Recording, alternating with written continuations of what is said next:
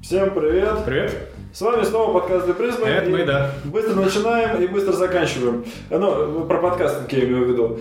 Мы сегодня э, втроем. Сегодня у нас в гостях Татьяна. Таня, привет. Привет. И, и, и, и Таня предложила тему, Таня ее озвучит, и Таня будет говорить, а мы будем э, Молчать. да? Что нам обычно не свойственно. Можно было, в принципе, не участвовать нам уже. Мы, мы делегируем, делегируем. Э, Скоро по- подкастинг будет Адриан, Татьяна, а мы будем просто как бы монтировать.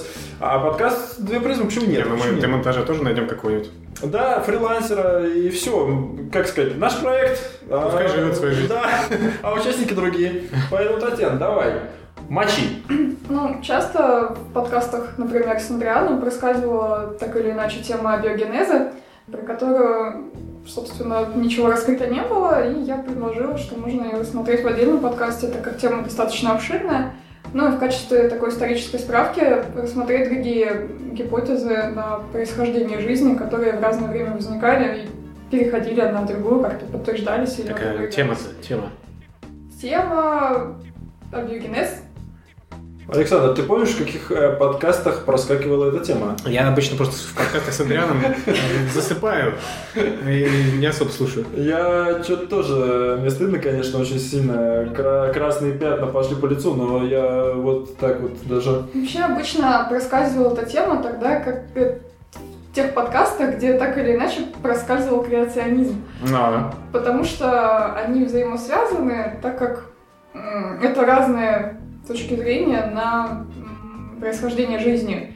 Ну или если проскальзывала там тема эволюции, то, скорее всего, тоже там так или иначе абиогенез упоминался.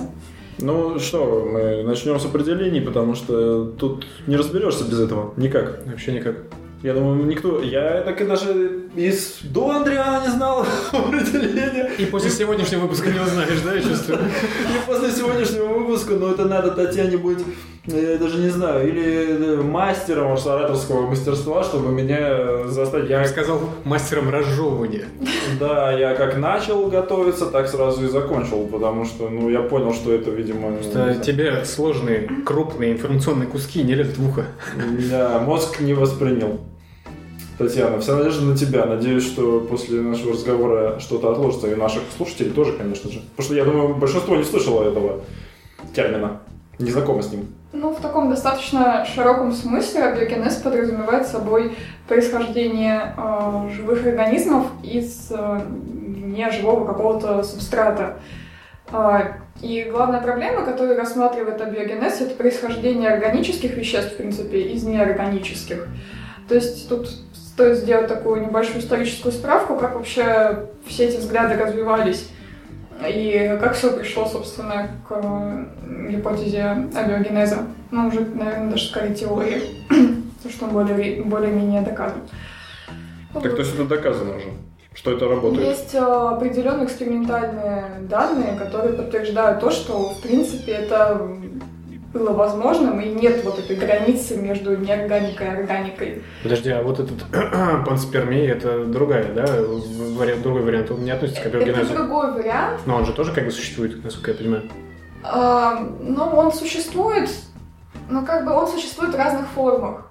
Чтобы было понятно слушателям, панспермия это занесенная на Землю жизнь Это из вот, да, это космоса. занесенная на Землю жизнь, Уже но готовая. есть э, разные взгляды, то есть что это Уже жизнь готовая? Ну, то есть микроорганизмы какие-то. случайно, или что это было занесено Специально. специально ам, каким-то космическим разумом, который там Понятно, криптон. на, на грани катастрофы и вот что-нибудь такое. Ну, понятно. Так и что понятно, это что Это разные, разные взгляды. Сегодня мы будем обсуждать именно абиогенез, не панспермию. Да. Про инопланетян сегодня А. ничего не будет, к сожалению. В другой раз надо будет разобрать. Да. Пригласить какого-нибудь уфолога. У нас нету таких в знакомых даже. Нет, ну панспермия, она же не только про инопланетян, там, она же, в принципе, просто про занесение м, Жизни. жизни, Ну, да. то есть случайно где-нибудь цепанула жизнь какая-нибудь, это какой-нибудь, кто там, астероид какой-нибудь, и потом принес сюда. Подкинул на Мгм. автостоп. Так, так, в общем, это, это, это не гипотеза, это прям теория уже. Вот я сейчас вот скажу тебе «да», И облажаешься, да? облажаюсь. Или скажу «нет», и облажаюсь. То есть, то есть это что, что-то где-то промежуточное? Я думаю, стоит перестраховаться, и пускай это будет э, гипотеория. Гипотетическая теория, вот. Ну ты мастер золотых середин, ты меня перепрыгнул просто. Теоретическая гипотеза. Вот, ну ладно, давайте по истории чуть-чуть пройдемся. В принципе, еще э, с античности, э, ну вот с античности и Древнего Китая, и вообще вот со всяких таких древних времен, где-то до века 19 существовало такое представление, что Чтобы было понятно, слушай, Э, на Нам все фоне, помогают. да, на фоне как будто кто-то мучает животное. Если это Это не мы, если что.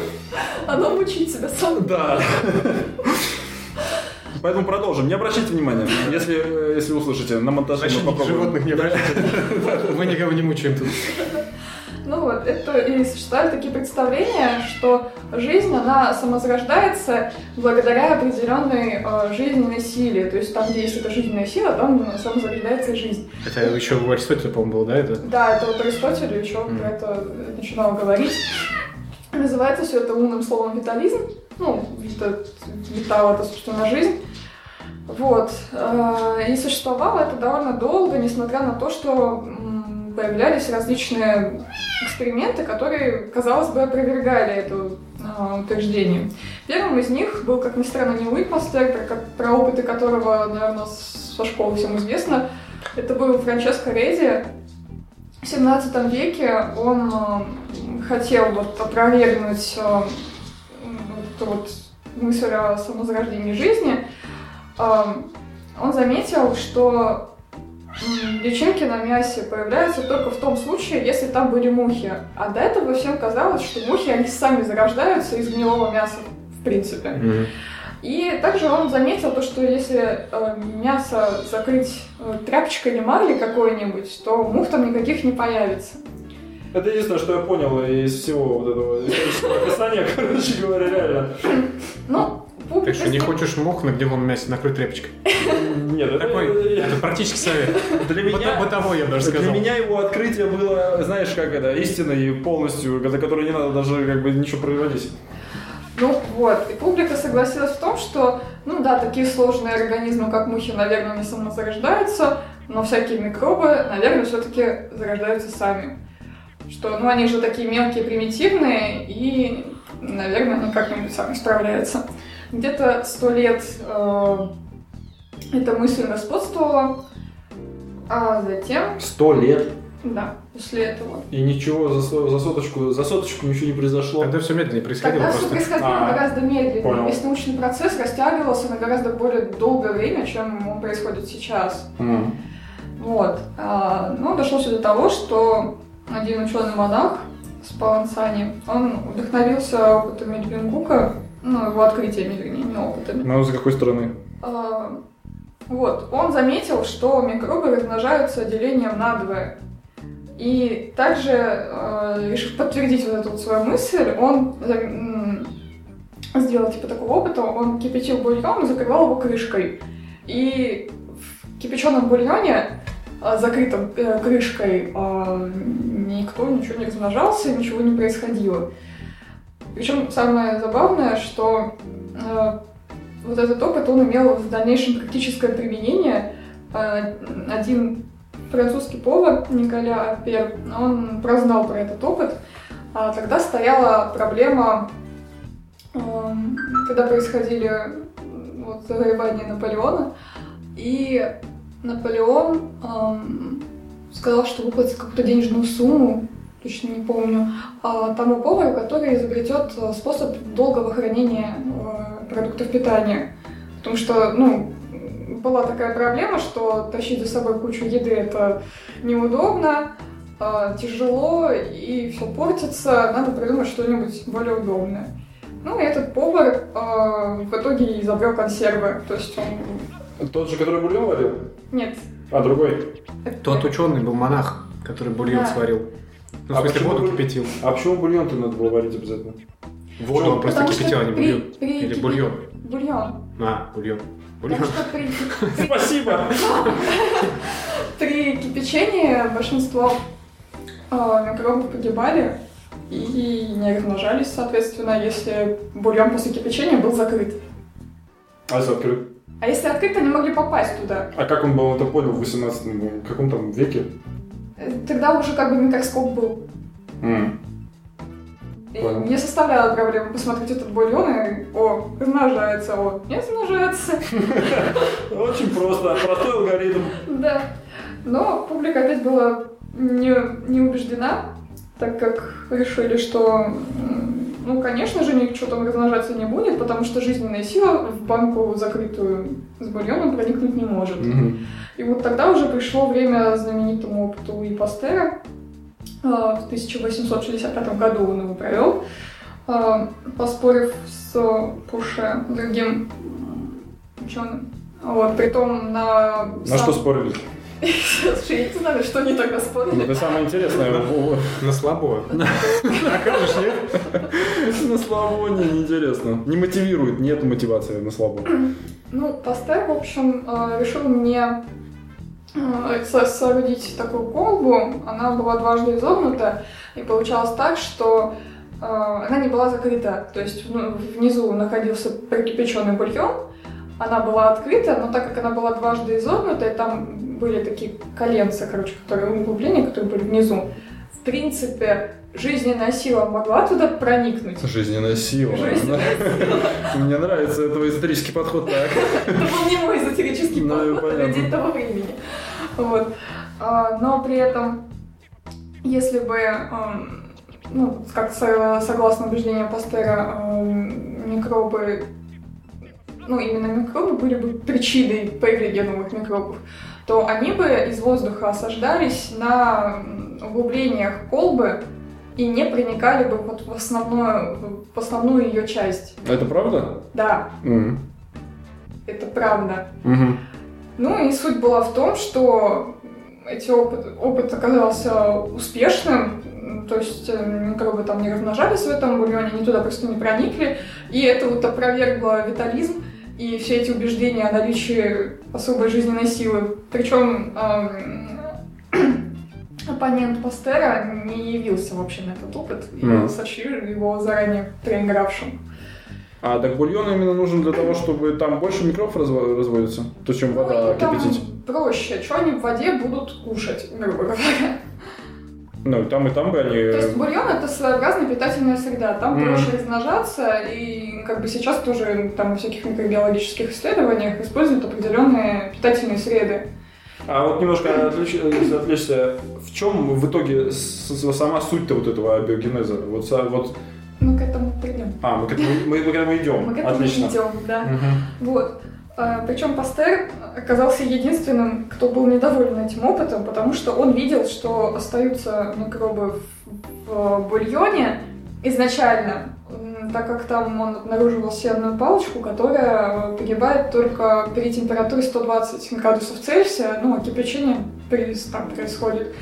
И так, мимо проходя, Пастер забрал автоклав, который, э, ну, который стерилизует какие-нибудь предметы при высоком давлении и при высокой температуре. То есть эти опыты повлекли за собой э, консервы уже, первое. Э, Наполеон обрадовался, потом, что еще, автоклав, да, получается? Больше пока, по-моему, ничего из такого предмета Ну, уже два. я не замечала. Но это уже важные вещи. Ну, я и говорю. Консервы и автоклав. Вот. Ну и в итоге привело это все к тому, что мнения разделились. А, Кто-то считал, кто-то как бы отнесся к креационизму, то есть считал, что жизнь сотворил Творец. Пастер относился к, ну, вот, к тем, кто так считает. А, Кто-то считал, что жизнь существовала вечно, так же, как и Вселенная, и вот у этих ребят, по-моему, были самые большие проблемы с аргументацией. А, Но этих взглядов придерживался Вернадский, например. Так подожди, а то есть а жи- жи- жизнь и вселенная это, это вот как бы, как бы разные вещи. То есть сама вселенная не есть жизнь. Типа, что эти вещи были постоянно. То есть, что а, жизнь, ну, как бы я не углублялась, е- естественно, в то, что там было, потому что я искала информацию по другой теории, да, вот, но а, там о том, что жизнь, она не появилась в какой-то конкретный момент, что она была вечна. А, И вот это Александр, самая, самая сложная вещь, Да. я потому что вообще не ты знаю, как считаешь? как это... Мне Я, просто... по- я пока слушаю. Не-не-не, мне- Рано делать выводы. Я считаю, я так считаю. Мне просто интересно, ну, ну вот, э, а почему нет? Я не слышал ни одного... Я не э, настолько подкован в этой тематике, чтобы выводить свое суждение. Так в том-то и прикол. Мы же, как, мы же рассуждаем как обыватели. В том-то и прикол услышать мнение вот обывательское в этом смысле. Мы же не говорим, что мы с тобой и Мне с больше всего, больше открывали всего. какие-то Мне новые нравится, вещи. конечно, занесенная жизнь. Вот, мне Это интересно, гораздо чисто- интереснее просто. Чисто твое мнение. У меня нету в моей голове никаких э, Так, опровержений того, почему бы это не было всегда. Ну, наверное, Потому на то есть что- какие-то обоснования. Потому что есть момент возникновения Вселенной и условия, э, которые были в начале, ну, которые были вот при возникновении, Так. как бы не способствовали вообще появлению какой-то жизни изначально. А, ну да, тут То есть уже это- надо к терминам было- жизни э, отнестись как-то, и То есть тогда будет тогда понятно. еще, по-моему, на то время было слишком мало данных о начале Вселенной, о том вообще, что- с чего началось и как оно затем продолжалось. А а сейчас уже, имея эти знания, можно как-то это... А есть приверженцы до сих пор? Я сомневаюсь. Приверженцы Ну, чего? Мне есть кажется- приверженцы плоской земли, так почему бы этим не быть? Каким, каким ты про Ну, которые вечная жизнь. Вечная жизнь. Вечная жизнь. Ну, всегда А, то, что ну, было. ну, ну, да, да, да. Так- Я не встречала, я вот встречала разных фриков, но таких нет. Ну, я первый. Не последний. Видимо, да. Держи марку. Я Ты, ты вымирающий вид. Ну и была третья компания, которая считала, что надо попытаться объяснить происхождение жизни, не привлекая какие-то внешние силы, а пытаясь это объяснить какими-то более естественными процессами. У них изначально было много проблем, потому что э, барьер между неорганическими веществами и органическими, которые не, необходимы для появления жизни, он казался непреодолимым вообще. В чем барьер? Чтобы из Ну, потому неживого что- сделать что-то живое. Потому что даже проблема не в том, чтобы из неживого сделать что-то живое, а потому что на тот момент еще не было опытов, которые подтверждали то, что из неорганики можно синтезировать органику. И несмотря на то, что уже в 1828 году м, была синтезирована мочевина, это органическое вещество, из неорганических, что-то как-то подумали, ну, мочевина, ну, нафиг, неинтересно, давайте что-нибудь поубедительнее. Это призывникам. Интересно было. Синтетическая мочевина. Ну, чтобы не в армию не забрали. Ладно. Я пытался найти применение какое-нибудь практическое. Неудачное. Будем считать, что да. Да. Ну, затем наука на месте не стояла, как и сейчас не стоит, и уже В отличие Александра. в 1854 году э, Бритло синтезировал липиды. То есть это уже более сложные органические вещества и одни из таких наиболее важных э, в любых организмах. Что это такое-то хоть? Липиды Да. это... Это жиры? Жиры — это часть липидов. А. То есть липиды — это большая группа, а жиры — это группа внутри липидов. Мгм. Там разные-разные они есть, всякие. Вот. А через 10 лет после этого, в 1864 году, э, Бутлеров свою знаменитую реакцию... Ну, видимо, не очень знаменитая. Мы, мы не слышали еще. Я слышала, Адриан даже слышал. Даже Даже главное. Самый необразованный вообще из наших тут участников подкаста. Даже он слышал. Я на этом моменте сакцентирую. Я ему скину ссылку прямо на вот этот момент. Весь он не будет можно слушать. Вот. Ну, в общем, была им открыта реакция синтеза а, углеводов из формальдегида, что уже тоже было вау. И все эти опыты, они доказывали то, что особой границы между живым и неживым нет. Принципиальной, такой вот прям непреодолимой. А ты Может, можешь... от, от синтеза от чего-то органического до реальной жизни, как бы там далеко еще, в принципе. Ну, то есть границы уже нет. То есть То есть нет. То- ну, то есть, как сказать, то есть если бы принципиально было, э, не, не было бы вот этих э, реакций, не было бы найдено, не, опытами различными не подтверждалось, что можно из неорганики сделать органику, Мгм. тогда бы вся теория биогенеза вообще изначально пошла бы крахом, то есть ее не было бы просто от слова совсем. Ну, понятно. Вот. А, Ну и теперь, наверное, собственно, перейдем даже не к самой теории биогенеза, а вот именно к тому, как, как все развивалось согласно этой теории. То есть на, на этом исторический э, экскурс закончен, да? Вот на, на Можно нашем... вздохнуть с на, на нашем ученом, повторите, пожалуйста, э, оратор, в- как его фамилия? Бутлеров. Э, Вот на нем, значит, э, закончилось что? Выяснение подтверждения этой теории вообще, в принципе? Это Что, кажется, что- что у него есть основания какие-то. Историческая справка по развитию, по тому, как вообще все пришли к этой теории и как развивались взгляды на происхождение жизни. Как- Как сама теория, она сформировалась раньше, да, чем вот этот последний эксперимент? Или после Ну, него? она раньше была, то есть э, хотелось определенной группе людей объяснить происхождение жизни без привлечения Бога И без вот этих пространных мыслей на тему того, что жизнь была вечна изначально и вот всегда. Мгм. И живой силы, естественно. Ну, Жизненная- жизненная сила, она была еще до этого всего опровергнута и Ну, достаточно успешно. Вот. Э, Ну, теперь, собственно, начнем с того, как, э, согласно теории генеза, жизнь постепенно развивалась. Ну, даже не то, что она развивалась, а как вообще все появилось. И начать надо очень издалека, вообще с рождения Вселенной. Но это очень кратко. Ну да, как Андрей Вселенная родилась. Да. Да-да-да. Эту тему мы прошли очень быстро. Так. Суть в том... Не пришли вы ничего. А, извини. С удовольствием послушаем, давай. Вот вы меня сбили опять. Это мы можем. Сначала, давай, сначала рождение Вселенной. Что там происходило? Видела. Так, так, так Таня теперь уже и не вспомнит, так давно это было. Вот. Откуда взялись, собственно, все вещества, которые в дальнейшем могли синтезироваться друг друга, с- ну, То есть это какая-то ограниченная группа веществ все равно. реакции. Откуда вообще появилась ну, периодическая ну, с- вот это вот, господи, таблица Менделеева. Я уже... Из снов Менделеева. Да-да-да. Ну, это, кстати, миф, Да, я понимаю. между прочим. А, я не знал. Это как с инопланетянами, приятнее, интереснее, вернее, Ну, он, рассматривать это он с этой как точки бы очень-очень долго над ней работал, очень долго там все сопоставлял, и в какой-то момент она ему приснилась уже в законченном виде, но это не, не то, что она приснилась ему с нуля. Да, да, да, это естественно, понятно, естественно. это- Я в это и не верил. Ты что, думаешь, я настолько, что? Тю-тю. Извините. Он просто был уже как бы близок к тому, чтобы сам Естественно, конечно. а мозг он сам такой. Он вообще химией-то не занимался до этого. Лег прикорнуть да хлоп. Думает, зарисую, зарисую, да. Ну так что там, что там, значит, группа элементов. Ладно, развилась Вселенная, через какое-то время начали образовываться звезды. То есть вообще изначально Вселенной, э, когда образовывались атомы, было большое количество атомов водорода, они соединяются между собой, при определенной массе они уже могли переходить в атомы гелия. Мгм. Э, Это еще не жизнь, да? Это совсем далеко не жизнь. Мгм.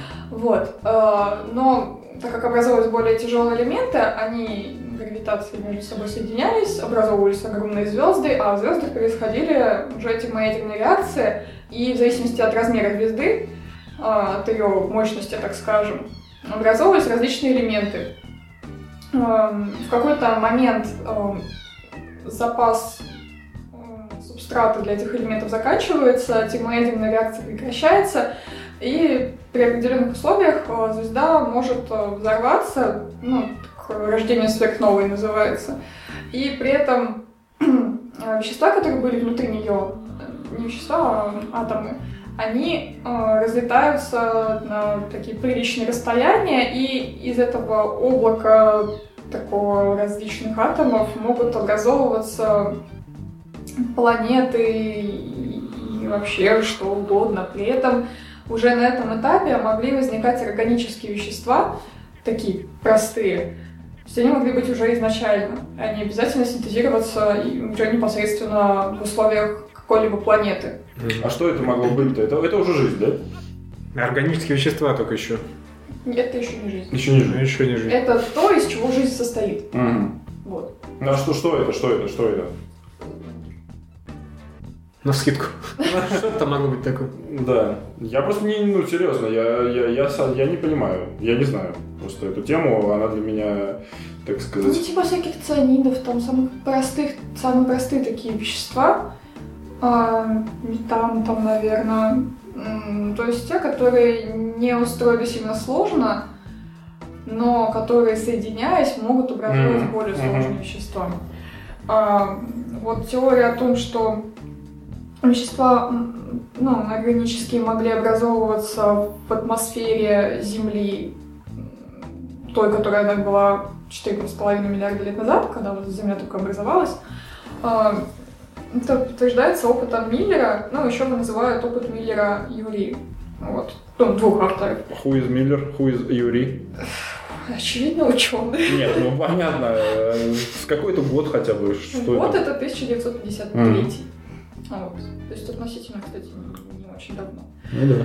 Вот. В чем он заключался? Была воссоздана приблизительно приблизительный состав атмосферы э, Земли вот того времени. Он был воссоздан, ну, исходя из состава вулканических газов при извержении вулкана. То есть, так как тогда вулканическая активность была очень высокая, скорее Мгм. всего, атмосфера была вот приблизительно такого М, состава. Это они так подумают, думают. Ну, это наиболее вероятно. М. Вот. И в этой атмосфере создали электрические разряды, которые это слово? Вот, были аналогичны молниям, которые могли иметь место быть о, вот в то время. А, И, как ни странно, в этой всей атмосфере образовывались органические вещества, в том числе аминокислоты. А молнии, типа, мощнее были, да, прежде, нежели сейчас? Ну, слушай, я думаю, что молния, которая молния, она будет помощнее, чем молния, которая создана в лаборатории. Ну и Я имею в виду те разряды, которые были в атмосфере тогда при формировании Земли. Они мощнее, чем разряды, которые А сейчас происходят. Я спрашиваю. А почему? Мне интересно. Или они такие же? Неизвестно, да? ты сейчас сделал с маленьким тачем. Понятно. Хорошо. Ну, честно говоря, вот я никогда не интересовалась вопросом, какие были молнии тогда. Не, я к тому, что фак- факторы вот какие были. Деревья были зеленее, какие молнии были больше. Как сейчас Вот, я вот Вулканическая активность. Будьте смотрел. нате, какая активность. И молнии были просто шикарные. Аж волосы вставали дымом. А сейчас не встаю. Я-то это к чему? К теме воп- вопрос. Фа- Факторы, влияющие на формирование вот этих э, каких-то органических элементов, да, которые были в атмосфере Земли. Молнии, вулканическая активность. Сейчас может вот молния что-то формироваться при ней, что-то органическое? Или ни, ничего не образуется при разрядах этих? То есть Ну, Скорее всего, нет той атмосферы. То есть, То есть проблема- совокупность факторов всех. Проблема не в наличии или отсутствии молний, а в том, что атмосфера, состав атмосферы очень сильно изменился. м, надышали. Ну, кстати, в прямом смысле надышали. Это я потом скажу. Вот. Э, Синтезировались, да, тогда органические вещества и аминокислоты. Аминокислоты — это э, те кирпичики, из которых состоят белки. Мгм. А белки — это очень-очень супер важно. Вот. Слышали? Да-да-да, плавали, знаем. Единственная проблема, ну, хотя, кстати, не особо проблема для вот, атмосферы того времени, это то, что все эти реакции проходили в отсутствии кислорода. В принципе, на тот момент, скорее всего, кислорода такого достаточного количества, эм, достаточного, чтобы все эти реакции не произошли, э, его не было. То есть кислород появился стараниями уже живых организмов М. гораздо позже. В определении жизни есть э, участ- участвует кислород? Или жизнь существует и без него? Нет, ну есть, же э, бактерии, ана- которые анаэробные живут бактерии. М, без которые без кислорода. кислородных условий живут, Мгм, да. понял. А, раньше было больше. Вот. Другой ученый с фамилией Фокс на основе вот этого опыта м, подумал, что ну, могли ли из а, отдельных аминокислот а, сами по себе а, сооружаться белки. То есть не тем путем, которым это происходит в организме, то есть когда белки синтезируются на основе ну, ДНК и РНК, а вот просто соединя... соединяясь между собой, как бы аминокислоты, могли ли они образовывать белки. И в итоге ему удалось собрать полипептидную цепь, то есть белок, из отдельных аминокислот без эм, участия живых организмов, то есть вне живого организма. Но при каких-то определенных условиях, да? Ну, я Или бы- просто э, сами с собой сцепились? Слушай, ну у всех химических реакций есть определенные условия. Ну, ладно, хорошо. Очень. Так, полипептиды, пептиды это жиры, а полипептиды это белки, что ли? Или- Пептиды вообще это белки. Пептид это белок. Полипеп... Ну, Пептид это как бы не белок, это часть белка. Погоди, а жир тогда кто? Помнишь? Пептид? Липиды. Липид, все, точно, да. Липид, пептид, ну что ж ты, не можешь запомнить, что ли? Пока что нет. Вот начинаю потихонечку. Вот, причем э, такие полипептидные цепи были позже найдены в метеоритном веществе, что подтверждает то, что органические вещества могут образовываться в космосе где-то как-то и, в принципе, могли быть также и занесены из космоса. Мгм. То есть органика могла быть занесена, могла и у нас синтезироваться, и, могла быть и так, и так. То есть э, каких-то тоже границ здесь нет. И тут мы возвращаемся к э, жизни на планете Земля, и непонятно, занесены ли мы, да, или мы тут возникли на ней, да? То есть, если жизнь сама сформировалась где-то без участия уже готовых организмов, я имею в виду, ну, то есть, если рассматривать панспермию, то- она могла где-то эм, сформироваться под, в каких-то условиях, и потом случайно принесена быть на Землю, и, по сути, это тоже абиогенез, только где-то в другом месте. Нет, она могла даже не сам, еще не быть жизнью, а быть вот этой вот стру- полипептидной Ну, да, штукой да. и Какие-то развиться. Основу какую-то. И мы не знаем, правильно, да? То есть не, Мы неизвестно. что не знаем, это просто такие достаточно однозначные события. То есть, в принципе, ну, могло быть, что у нас вот на планете образуются вещества, да, а тут бац, прилетел метеорит и еще привез что-нибудь вот Или такое. унес. Куда-нибудь. Нет, как он унести Как там? Он же не типа улетел. Ну, Он только прилетел. Зацепил. Астероид какой-то. Отскочил, да? полететь дальше. Ну, Такого не было, по-моему, еще. А, Так неизвестно, да? Таня так посмотрела на Александра. Дурачок. Что поделать? Так правильно, да, Таня? Что? Э, непонятно, занесена ли жизнь и развилась она на планете Земля, или здесь она на планете Земля развилась. Скорее всего, что Развилась. она развивалась здесь. По- Потому что Это здесь известно, были подходящие условия. М. Ну ладно. Вот. Наука говорит нам вот так. Как раз- гипотетически подходящие условия могли бы быть и где-то в другом месте. Да, но вот как... Это же как- система. Как я думаю на этот счет, я не знаю, как думают остальные, как думают крутые всякие ученые, но вот как я думаю, что больше вероятность того, что он развивалась здесь при подходящих условиях, потому что условия были бы более-менее равномерны на всей планете, и состав был бы более-менее одинаковый. А если бы планета изначально не предполагала наличие каких-то условий для формирования вот этих органических веществ, а тут при- прилетел ну, даже более-менее большой метеорит на Землю в какое-то определенное место, Мгм. ну, гораздо меньше вероятность, что из этого что-то путное вышло бы, потому что вещества, принесенного на нем, было бы ну, слишком мало для того, чтобы оно могло нормально распространяться и участвовать в химических реакциях. Ну, ты же говоришь, здесь классные условия, почему нет? Ну, что не Шик- шло? Шикарный просто. Условия просто великолепные, понеслась. Все, я опроверг теорию сразу же. Все, Таня молчит. Я думала, вот, блин, ну, на такой-то теме я же не могу задавать такие вопросы. Могут, и будут еще хуже вопросы, готовься. Да. Давайте поедем дальше. Как мы едем? Ну, вот.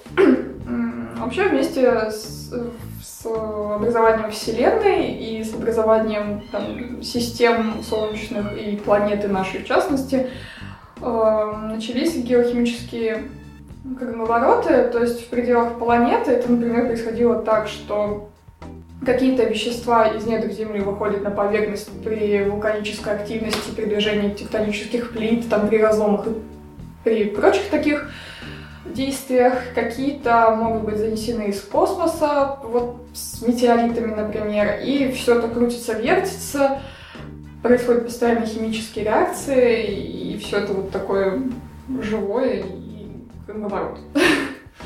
Ну вот, следовательно, если химических реакций много, и они происходят на одном субстрате, то есть на, за счет одного и того же вещества, возникает конкуренция между реакциями за этот субстрат.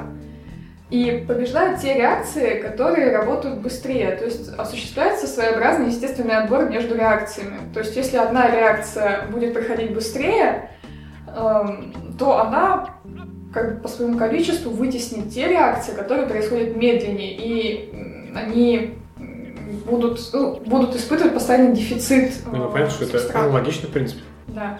Слушай, ну, эволюция тоже логична в принципе, но многие люди почему-то ее не понимают. А для кого-то очень логично. Бог? Это логично? Это просто, но нелогично. Почему? Для, для Нет, ты, ты, ты наверняка тоже смотрела, ну мы не об этом, ну так, раз, ну ты все равно смотрела дебаты, и некоторые священники очень логично доказывают свои вещи или опровергают другие вещи. То есть тут, ну, Да. выглядит, выглядит логично. Это логично из-за того, что человеку, в принципе, свойственно объяснять какие-то вещи чьим-то замыслом. То есть у детей, например, это вообще очень сильно развито. Дети, они теисты как бы по, по своему существу. То есть если дует ветер, то это из-за кого-то. Если упало дерево, то его кто-то уронил зачем-то. То есть все вещи происходят из-за чего-то и для чего-то. Мгм. И э, проще всего объ- ну, объяснить это тем, что кто-то специально это делает. То есть, э, ну и взрослые тут часто допускают такую ошибку. То есть им проще объяснить, что ветер дует там, чтобы нести облака, чем ветер дует, потому что меняется атмосферное давление в каких-то областях, и из-за этого там что-то происходит, какие-то конвекционные потоки и там прочее, прочее. То есть и ребенку это будет тяжело воспринять, и не каждый взрослый это сможет объяснить. И за счет этого иногда Мне интересно, чем заканчивается их заключение о том, что ветер дует, чтобы облака куда-то нести. Куда несет-то ветер? Какая цель конечная? Ну, Просто гоняет. чтобы где-нибудь пролился дождь, Ну. чтобы где-нибудь выросла травка, чтобы там... Чтобы где-то была засуха. Да? Ну или так.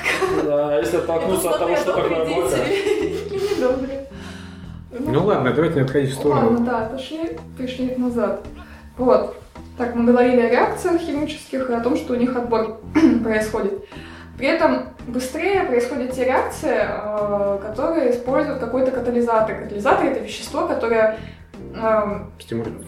оно, да, оно ускоряет реакцию, при этом оно как поступает в нее в одном виде, в таком же неизменном виде оно из нее выходит. То есть оно только Но не участвует. оно только ее ускоряет. Оно как бы участвует в ней, но при этом не изменяется само по себе. Вот.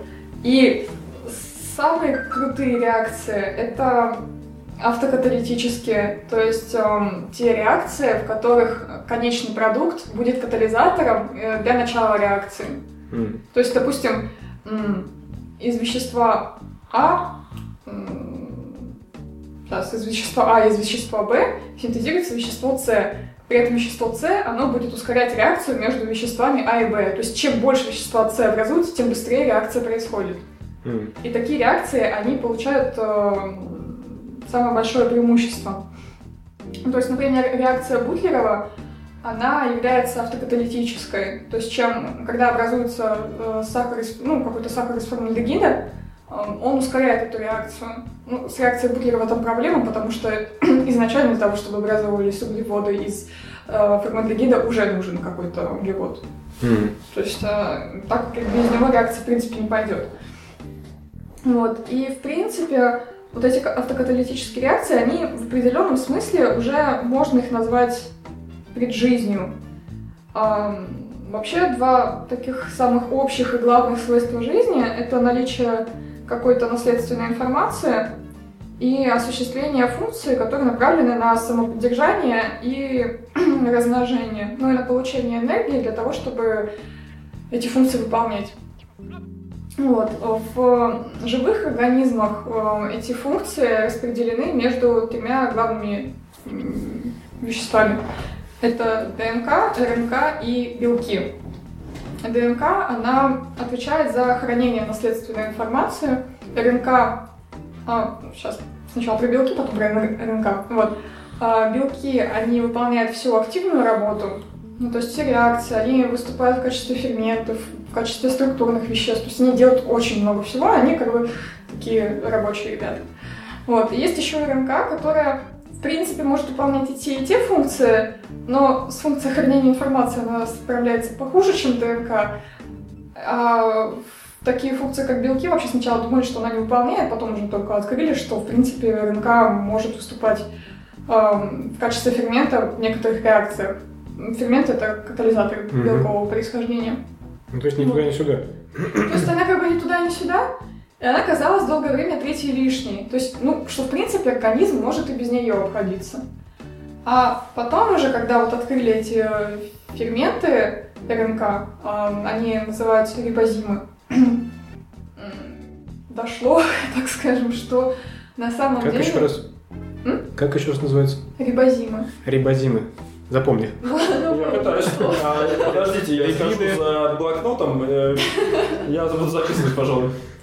Ну вот, эм, оказалось, что, в принципе, РНК, так как она может выполнять и те, и те функции, скорее всего, она была первой, а потом уже появилась ДНК. Универсальность говорит об ДНК этом. и белки. То есть, что ее, да, вот ее универсальность, она была такой Ну, понятно. таким началом. Потом функции поделились просто. Да. В принципе, открыли просто еще, что у вирусов э, бывает у некоторых не ДНК в качестве хранителя наследственной информации, а как раз таки РНК, что она может и эту функцию выполнять, в принципе, достаточно успешно. Вот, и так э, появилась теория РНК мира, то есть, э, которая гласит о том, что первые живые существа были РНК-организмами, у которых РНК выполняла функции и хранителя информации, и функции молекул, которые выполняют всю активную работу. Мгм. Вот.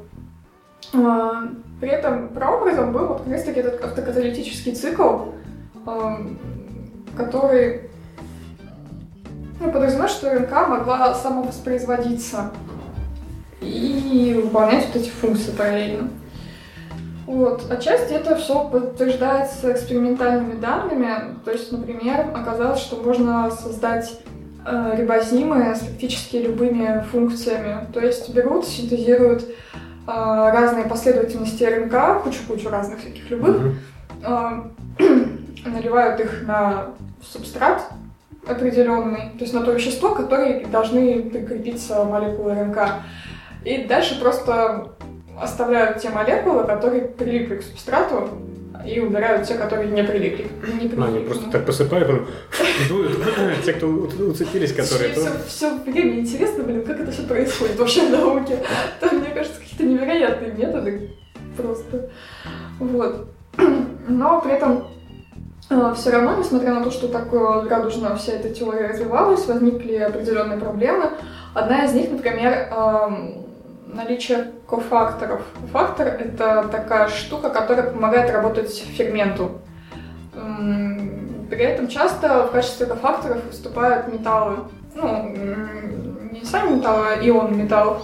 Мгм. То есть во многих э, белках в организме обязательно должны быть э, кофакторы, чтобы белок э, мог выполнять свою ферментативную функцию какую-то. Вот. Ну и в принципе оказалось, что многие рибозимы лучше работают с, там, с ионами кальция или еще с какими-то. При этом, в принципе, также подтверждает ну, эту теорию то, что эм, в момент зарождения в жизни вот в тех условиях на Земле было гораздо больше ионов тяжелых металлов, чем сейчас. То есть всяких редких, типа вольфрама там, и прочих, их было больше по содержанию. И они могли встраиваться в рибозимы и выполнять свою функцию, улучшать функцию самих рибозимов, и оно все очень классно начинало работать. А почему их больше-то было? А что, ска- скорее всего, потому что они просто расходовались со временем. А, То есть они встраивались в какие-то молекулы уже в свободном, по-моему, они в свободном виде, в смысле, присутствовали в большем количестве. м. Дальше. Ну, дальше следующая стадия эм, на пути к появлению жизни. Это появление оболочки ну, будущей клетки, скажем так. Вот. Так как э, одним из свойств живых организмов важных является дискретность, то есть отделенность от внешней среды, вот стояла проблема, как же могла образоваться оболочка, из чего и каким образом. То есть в, во всех живых организмах, по-моему, кроме вирусов, оболочка состоит из липидов. Потому что липиды такие классные ребята, которые, во-первых, очень хорошо отделяют ну, содержимое внутри них. То есть они как бы образуют оболочку и отделяют содержимое от внешней среды, они нерастворимы в воде, и они обладают э, избирательной пропускной способностью. То есть какие-то вещества они пропускают легко, какие-то посложнее, какие-то вообще не пропускают. и это создает э, ну, тоже определенные условия для чисто определенных химических реакций. Вот. Сначала жизнь вообще была в растворах, то есть в растворенном виде в воде, и э, это создавало определенные сложности, потому что, ну, так как все в воде расплывается, сейчас, что-то устала говорить на самом деле. Ну вот. Но некому заменить тебя, понимаешь? Ну да, что-то мне так непривычно, что все молчат. Мы пытаемся внимательно слушать, Ага. чтобы хоть что-то осталось потом в голове. Вот. Так как жизнь была, ну, в жизнь а, условно, да, а, в рест- в ресторанном виде, лучше всего процесс вот этой эволюции постепенный происходил там, где, образов... где были такие закрытые полости из минералов. То есть э, сам минерал, во-первых, мог выступать кофактором в реакциях, а, мог быть также ну, матрицей, то есть местом для прикрепления РНК. Ну и давал определенное, ну, определенное пространство, замкнутое относительно, в котором могли происходить реакции, и вещества из этого пространства никуда лишний раз не вымывались водой. Вот. А, И постепенно мог образоваться симбиоз между липидами и ам, РНК. То есть ам, об этом гласит как раз таки тоже со школы, наверное, известная вот эта теория консерватов. Ну, капель водно-липидных с э, теорией. Помню. Как сейчас? Ну, ага. Подожди, помолчи, сейчас я сам расскажу. Дайте мне. Ты помнишь? я ничего не помню с уроком Сначала, биологии сначала вообще. подумала, что это не сарказм. Серьезно? Нет, Ань. Тут так просто не забалуешь. Да, да. Ну вот, создана эта теория. Сори, я по печалился. опаренным. Вот. эм, И гласит о том, что вот эти водно-липидные капли, они как бы, ну, сами липидные капли, точнее, они могут эм, ограничивать какие-то вещества и при определенных условиях могут даже размножаться делением. Ну, то есть, как единая капля, большая лип- липидная, да, такая жира, она может э, расщепляться на множество маленьких капель. Мгм. Ну, это вот, не знаю, всем известный процесс там масла и воды, когда Ну. в воде масло, оно так тын-тын-тын и расщепляется на мелкие части. А как э, связано это с периодом с минералами? Минералы как бы способствовали этому появлению синтеза? А Минералы вряд ли способствовали, это я просто к тому, что, э, Или внут- внутри там минералов что происходило? была проблема именно вот того, что жизнь могла развиваться что только в минералах. А появление вот этого симбиоза липидов и РНК, оно решило эту проблему, А Какие условия должны были быть созданы для этого? Все те же? Вулканическая активность и разряды? Или это уже после происходило? После чего Ну, после, когда уже не было такой активности на Земле. Как вариант. Да, я думаю, что активность тут, может, и не так сильно влияла. Это все происходило в водной среде, так скажем. Мгм. Вот, честно говоря, особо такой информации разжеванной по вот этому конкретно поводу я что-то не видела. В основном вот более подробно про РНК мир везде и, ну, вообще про эм, РНК сейчас очень много исследований, и только вот подтверждается различными исследованиями то, что это была изначально такая молекула, которая уже в дальнейшем просто разделилась по функциям на белки, грубо говоря, и на ДНК. Ну, то есть она не разделилась, она смогла синтезировать белки Мгм. и отдала как бы свою функцию рабочую белкам. И часть как бы превратилась в ДНК, а ДНК, она по своей структуре более устойчива, чем РНК. ДНК имеет, ну, двухцепочечную спиральную такую конструкцию, и она более устойчива, более устойчива ко всяким внешним факторам и лучше хранит наследственную информацию, чем РНК. РНК, она одноцепочечная, и в ней наследственная информация, она изменяется сильнее. Она, грубо говоря, больше подвержена мутациям, чем Мгм. при хранении информации в ДНК. Вот. Ну, и сейчас такой маленький итог. Прежде чем прям непосредственно к, к появлению уже живых, ну, уже клеток перейти. А, В принципе, есть теория биопоэза, а, которая Как, как? Биопоэза. Ну, био это жизнь, а по поэз это как бы Это поэзия. Биопоэза. Это когда биологи пишут стихи. образование, то есть это образование жизни. Вот. И она включает в себя три стадии. То есть это стадия образования биомономеров, то есть э, мономер это часть полимера. Это вот как аминокислоты являются мономерами, а они являются частью белков. Так. Вот. А, образование биомономеров это то, что мы вот говорили, в основном это опыт Миллера Юри, ну, Бутлера вот тоже отчасти. А, Вторая стадия это образование биополимеров и их а, постепенная эволюция. Это объясняет уже теория Ранкомира. И третья стадия, последняя, это образование мембранных структур и пробионтов. Вот. Про мембранные структуры я уже сказала. То есть появление мембран, оно способствовало тому, что уменьшалась диффузия э, веществ для химических реакций. И это ускоряло... м, Мембрана это все липиды там, да? Да, Мгм. и это ускоряло эволюцию этих преорганизмов. И, следовательно, в результате этого всего смогли появиться пробионты. Это, ну, то есть вот уже жизнь, в принципе. Вот. При этом первые такие ну, они были первичными гетеротрофами, то есть они потребляли готовые органические вещества.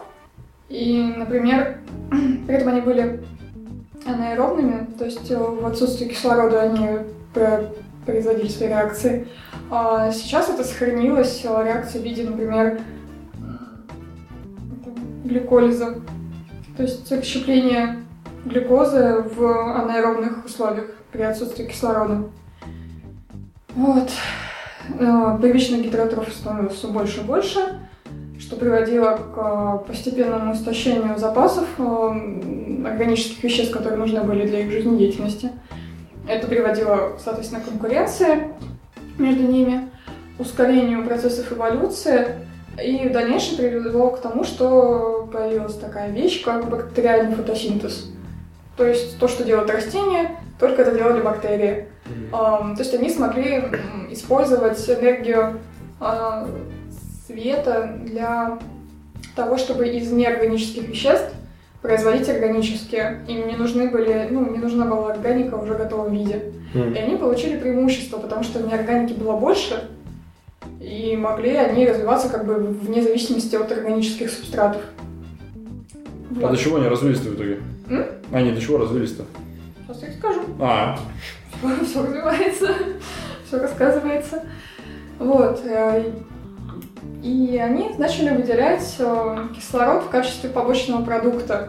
Вот эти вот ребята дышали нам атмосферу. То есть он им был не нужен. Он растениям не нужен. А растение кислород производит не для того, чтобы мы дышали. А, да. Растение производит Это кислород. как с ветром и облаками. Ну да, растение производит кислород, потому что это побочный продукт фотосинтеза. Вот так-то. Понятно. Живи теперь с этим. Да. Я думаю, они заботятся обо мне. А ты-то о них заботишься? Конечно. закономерный вопрос. Да.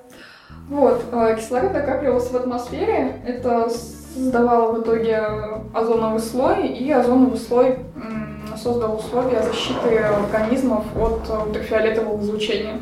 А до этого и нормально, да, как бы с ним жевать. Ну да, Такой лютый фотосинтез был. От они ультрафиолета. вообще лютые ребята, они в таких условиях выживали. Покруче наш, на- нас. Вот. Затем то наличие кислорода привело к тому, что в процессе эволюции появились э, аэробные бактерии, то есть те, которые осуществляют э, свои реакции в присутствии кислорода. А Вот, и у них появилась реакция, которая сейчас ну, у многих же, у всех почти живых организмов является одной из таких основополагающих. Это окислительное фосфорилирование. Я догадываюсь, что это слова мало о чем говорят. Максим, записывай, потом. Я Потом твой конспект перечитаем. Не, я все пройдусь потом по все, все серьезно, да. Вот. э, Ну и также накопление кислорода привело к тому, что снизилось количество анаэробов, потому что они ну, для них кислород оказался губительным, и большая часть их вымерла, а та часть, которая осталась, она нашла себе бескислородные условия. То есть это вот некоторые бактерии, они до сих пор живут в бескислородных условиях, каких-нибудь термальных источниках, где кислорода нет, Мгм. нереальная температура, а они там как-то выживают. Так в смысле, то есть им для них кислород губителен? М? Для них кислород губителен. Да. Мгм. Кислород это вообще очень сильная То есть они, значит, сами выделяли его, а потом он оказался еще и во вред пошел. Или как это произошло? Выделяли его те, кто владеют фотосинтезом. Мгм. Ну, ну, они без участия как бы кислорода, соответственно, они анаэробные были. Ребята. Да? Нет.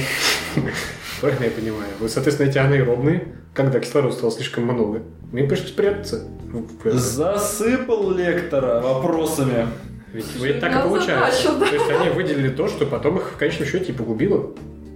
Ну, ты же приспособился. Но они приспособились Ну, это по-другому, правда. Почему их-то погубило? Но они выделяли, они же. а потом уже стали другие. Это же как бы... Или это все те же развились до того, чтобы кислород Я так понял, что это друг- другие. Это не те же сами Я себя убили другие, кислородом. Потому что, ну, я не знаю, если приводить такую аналогию с растениями, ну, растения же фотосинтезируют, и их же кислород не убивает как-то. Ну, блин, да, но как растения более будет- сложные все-таки. Как тебя, в принципе, будет убивать твой побочный продукт? Вот, как кто знает. Вот в этом-то и вопрос. Ну да ладно. Блин, хороший вопрос. Вот. Э, Ну в дальнейшем, когда уже стало много отдельных видов этих э, организмов, э, стали образовываться симбиозы, которые в дальнейшем привели к тому, что они стали усложняться.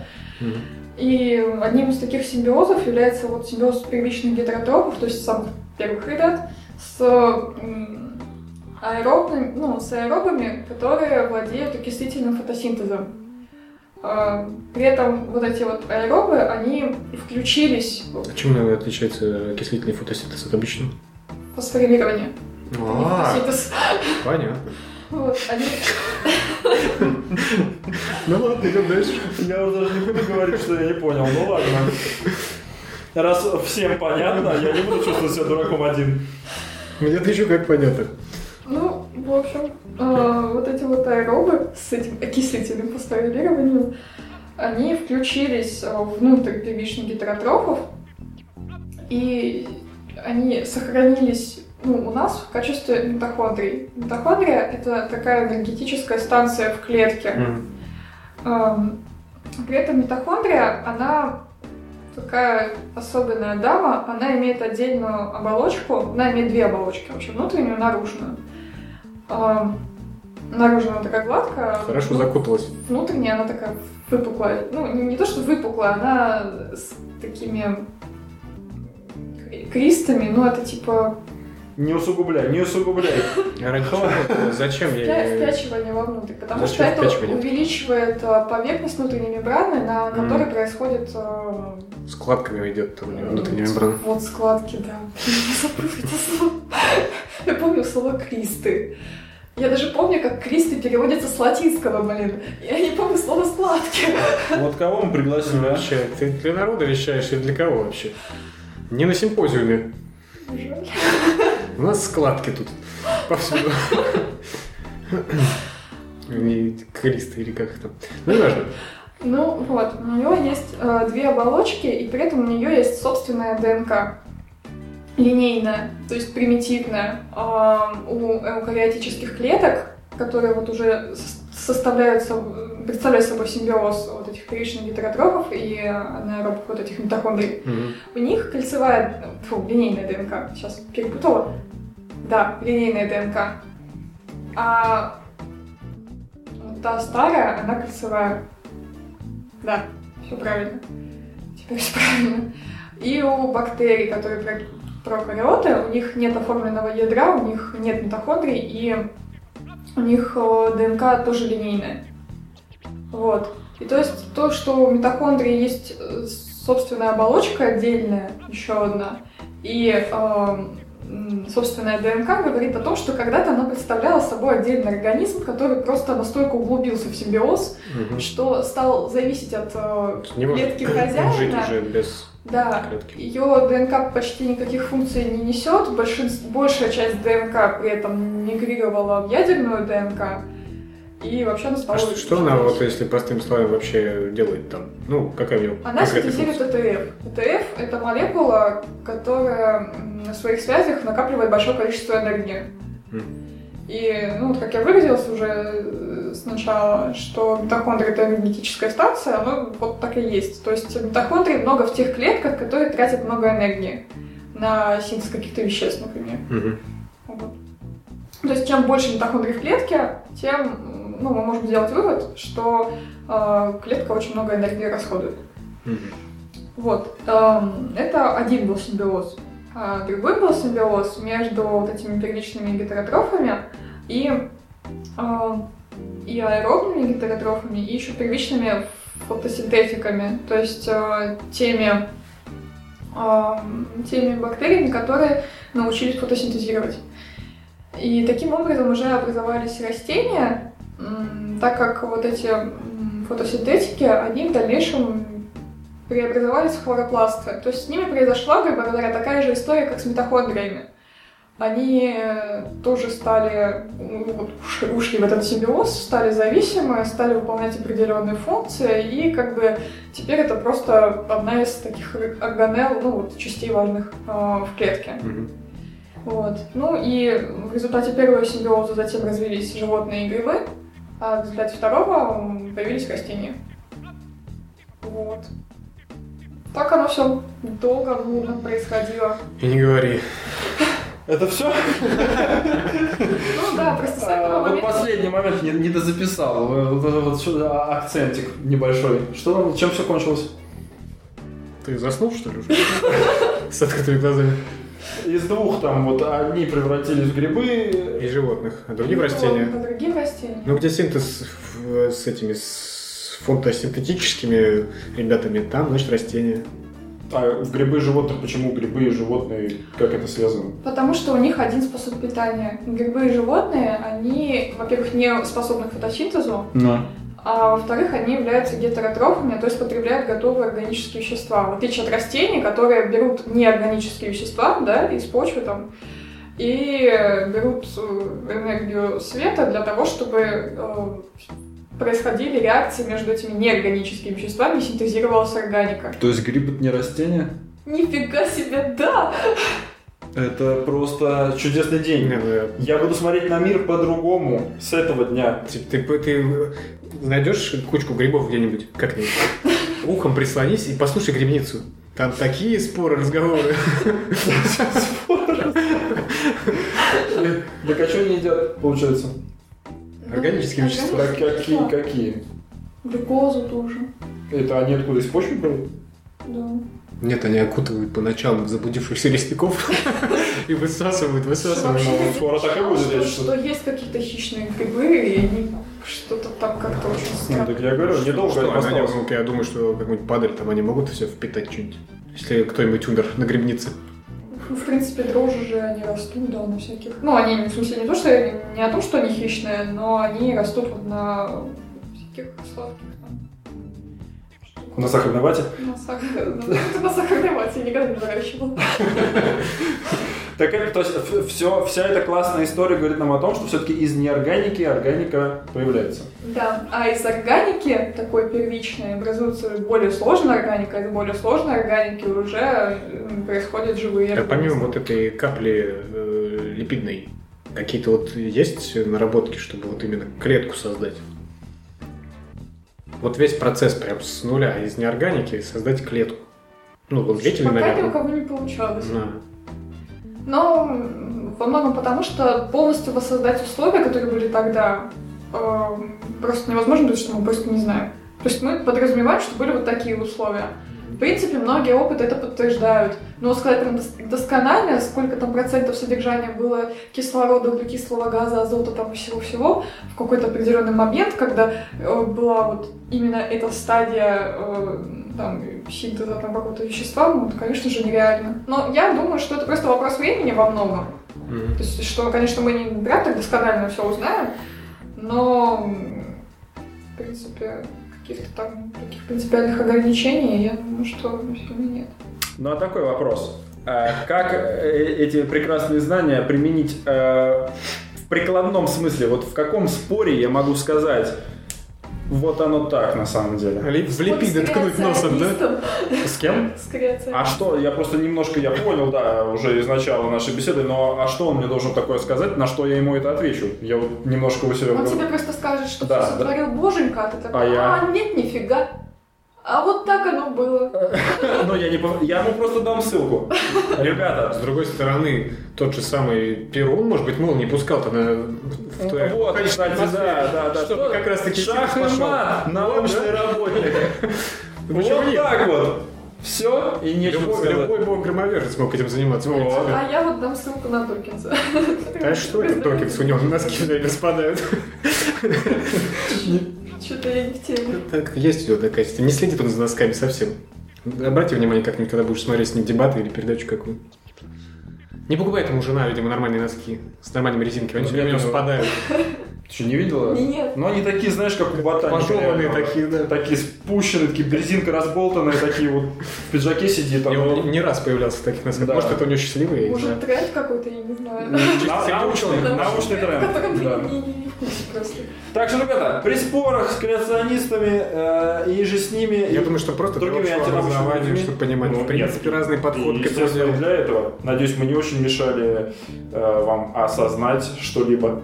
Э, спасибо, Таня, большое. Да, Спасибо, что просветил нас. Ой, век живи, век учись. Кто говорил? Я. Поэтому, ребята, подписывайтесь. Классическая цитата в конце, да? Сегодня цитата такая. Э, Поэтому подписывайтесь э, на наш подкаст, пишите обязательно темы. Если... Лайк ставьте. Да ну вас со своими лайками. Если Ничего хотите ставите, да. участвовать, э, пишите, предлагайте темы. Всем спасибо за прослушивание. Таня, еще раз спасибо. Приходи еще. Молодец. Вот молодец. Нечего больше добавить. Да. Все, всем пока. Пока. Всего доброго, пока.